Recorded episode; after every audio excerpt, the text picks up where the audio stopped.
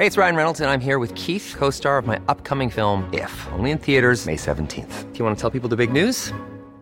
All right, I'll do it. Sign up now and you'll get unlimited for $15 a month in six months of Paramount Plus Essential Plan on us. Mintmobile.com slash switch. Upfront payment of $45 equivalent to $15 per month. Unlimited over 40 gigabytes per month. Face lower speeds. Videos at 480p. Active Mint customers by 531.24 get six months of Paramount Plus Essential Plan. Auto renews after six months. Offer ends May 31st, 2024. Separate Paramount Plus registration required. Terms and conditions apply if rated PG. Salut, c'est Nadia de Naner Podcast. Avant que tu découvres ce nouvel épisode, j'aimerais te parler de Yes Podcast. Yes, c'est le podcast qui m'a donné la force de me lancer. C'est un podcast féministe et résolument positif. Deux fois par mois, Margaïde, Elsa et Anaïs célèbrent nos victoires de femmes contre le sexisme sous toutes ses formes. Yes, c'est pour toi, c'est pour nous, c'est pour toutes les warriors du quotidien. Tu peux les écouter sur toutes les plateformes d'écoute.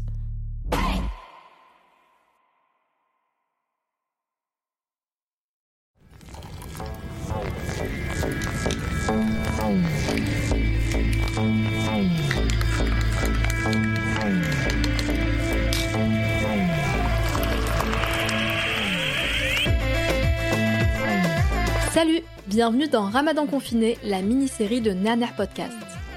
À chaque épisode, on donne la parole à une personne française d'origine maghrébine sur son rapport à ce mois de jeûne qui cette année s'inscrit dans un contexte inédit. Myriam co-anime le podcast Naner. Elle a souvent fait le ramadan, mais ne le pratique plus depuis qu'elle a quitté la maison de ses parents. Elle nous livre avec douceur ses réflexions spirituelles sur son rapport à la religion et sur la liberté de choix.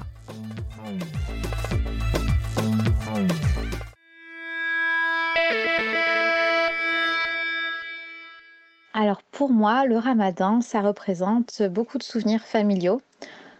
En premier lieu, euh, le souvenir de quand j'étais enfant et que mes parents faisaient le ramadan, que ma maman me disait qu'elle faisait le carême, euh, de quand mes parents faisaient le ftor et que nous on mangeait avec eux. Euh, aussi la nourriture un peu particulière. C'est des souvenirs de fête au début, dans mon enfance. Beaucoup aussi le souvenir de l'Aïd qui suivait la fin du ramadan. les programmes aussi télé.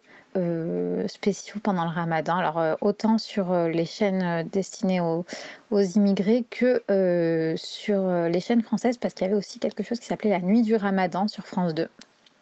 Et ma mère l'enregistrait. Et une fois j'ai enregistré sur cette cassette. Et ça, c'est un souvenir que je n'avais jamais partagé avec d'autres personnes que les membres de ma famille.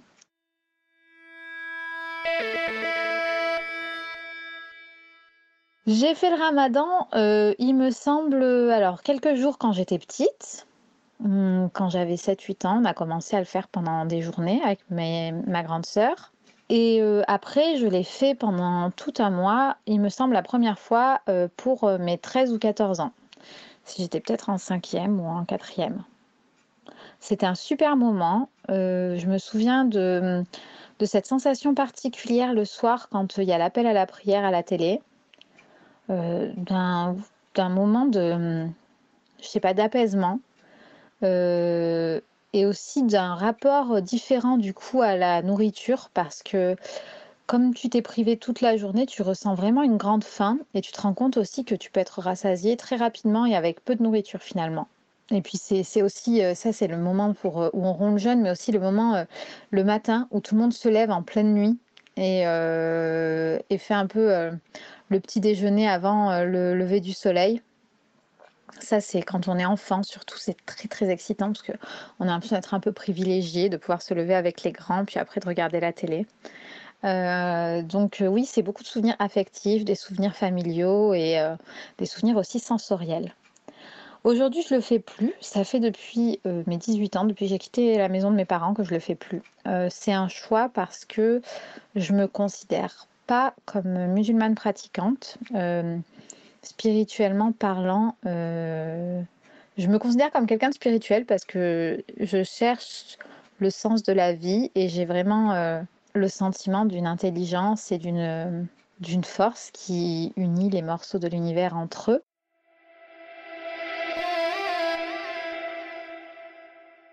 Pour autant, la religion musulmane, si elle m'a inspirée, si elle a peut-être aussi permis que je sois quelqu'un de spirituel, euh, j'ai pas choisi de poursuivre euh, de poursuivre la pratique en grandissant. Du coup, le ramadan, pour moi, je l'associe à la religion musulmane et je laisse ça aux, véritables croyants. Ce qui n'empêche pas que si un jour je suis, par exemple, pendant un mois avec des gens qui le font, je pourrais envisager de le faire avec eux parce que ce sera un moment de partage, tout simplement.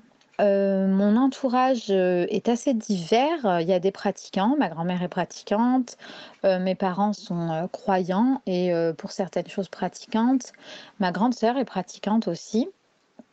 Hum, mais c'est pas difficile quand je suis avec eux de pas faire le ramadan parce que ils ont accepté le fait que chacun se détermine et voilà ça m'empêche pas d'appeler le soir ma sœur de lui demander comment ça s'est passé si c'est pas trop fatigant pour elle euh, sans qu'il y ait euh, ni d'une part ni de l'autre de jugement sur euh, le choix qu'on a fait et qui est différent.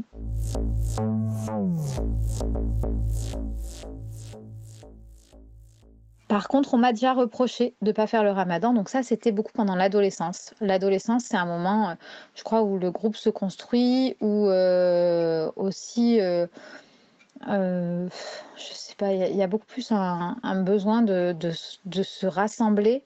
Et euh, les autres enfants euh, musulmans comprenaient pas que moi et ma sœur on le fasse pas. Donc il y avait beaucoup de moqueries, beaucoup de reproches. C'était toujours un moment super stressant, le moment du ramadan, parce que bah, tu savais qu'il allait y avoir une certaine exclusion et que tu allais te sentir un peu perdu.